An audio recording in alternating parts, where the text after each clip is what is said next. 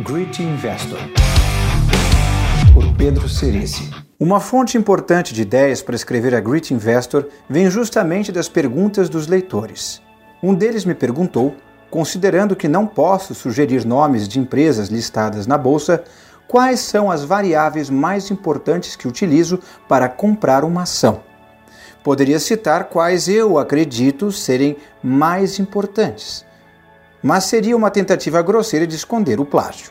Na verdade, sempre tentei, às vezes sem sucesso, usar os princípios descritos num livro chamado The Warren Buffett Way, de Robert Hagstrom.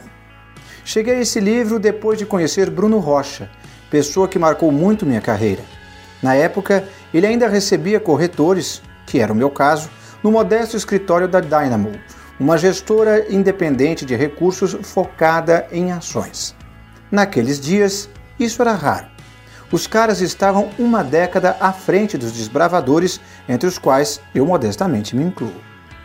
Fiquei impressionado com a inteligência e clareza de raciocínio do Bruno. Vi como sua jovem equipe estava determinada a entregar o que prometia e ele, muito gentilmente, me disse que todos ali seguiam princípios inspirados em Warren Buffett. Por isso, conheci o livro que citei anteriormente. Nos anos seguintes, li tudo o que haviam escrito sobre Buffett e tudo o que Buffett havia escrito até então. As cartas anuais da Berkshire Hathaway. Obviamente, eu era um profissional do ramo e estava fazendo o meu papel, aprendendo com os melhores e tentando fazer como eles. A teoria tinha que ser adaptada à realidade brasileira, o que não é difícil, e ao fato de termos poucas empresas listadas que correspondem plenamente aos princípios de Warren Buffett. Hoje abordarei apenas um aspecto tratado no livro: a análise do negócio. Para realizá-la, é preciso responder a três perguntas. 1. Um, o negócio é simples e de fácil entendimento? Leigos são atraídos pelo que não entendem como moscas pela luz, mas, se desejar um investidor, você deve ser capaz de entender o que a empresa faz. 2. O negócio tem um histórico operacional consistente? Números não mentem no longo prazo.